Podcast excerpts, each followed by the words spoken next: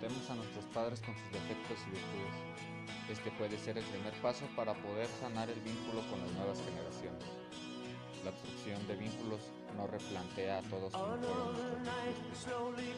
mamá y papá. A pesar del dolor que nos pueda producir aceptar igual, estas situaciones pueden sacar lo peor o lo mejor de uno. Allí en la sabiduría de elegir dónde poner el foco desde banderines en las clases y banderines por. Te proponemos que hoy agradezcas a tus padres aunque sea una carta lo que esta es. La obstrucción de vínculo es una problemática que alcanza a hombres y mujeres para poder abordar una solución. Tenemos que estar unidos todos quienes buscamos la mejor crianza para nuestros hijos. Desde banderines en las plazas defendemos los derechos de los hijos por una crianza sin violencia lejos de la contaminación de los problemas de vida.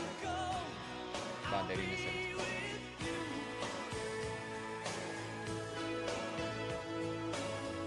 Síndrome que se, se caracteriza por la sistemática programación inconsciente sobre los hijos para que odien o desaprueben a uno de los progenitores.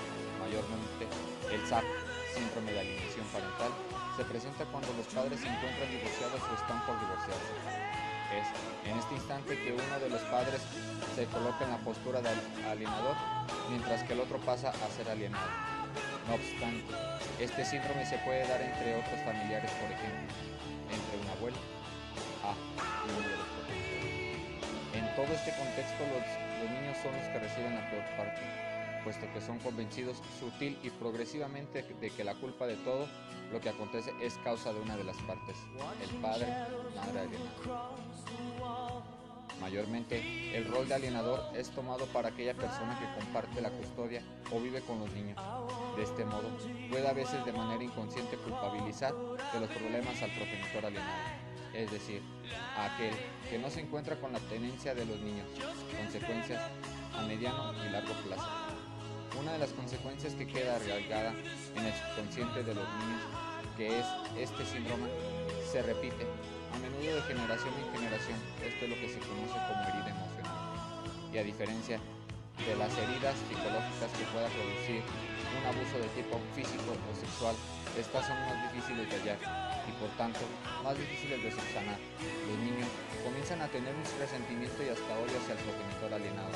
A menudo no pueden comprender qué es lo que está sucediendo, puesto que no pueden discernir si aquel es culpable de todo lo que sucede en sus vidas. La relación entre los hijos y el progenitor alienado se torna cada vez más lejana y difícil de sostener.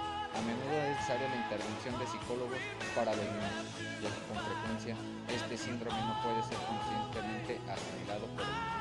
Entonces, sus comportamientos empiezan a diferir de los habituales.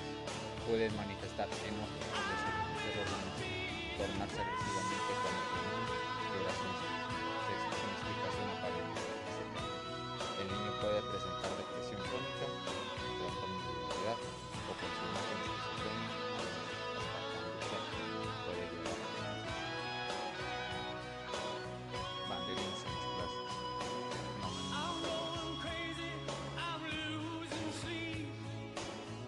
No, toalla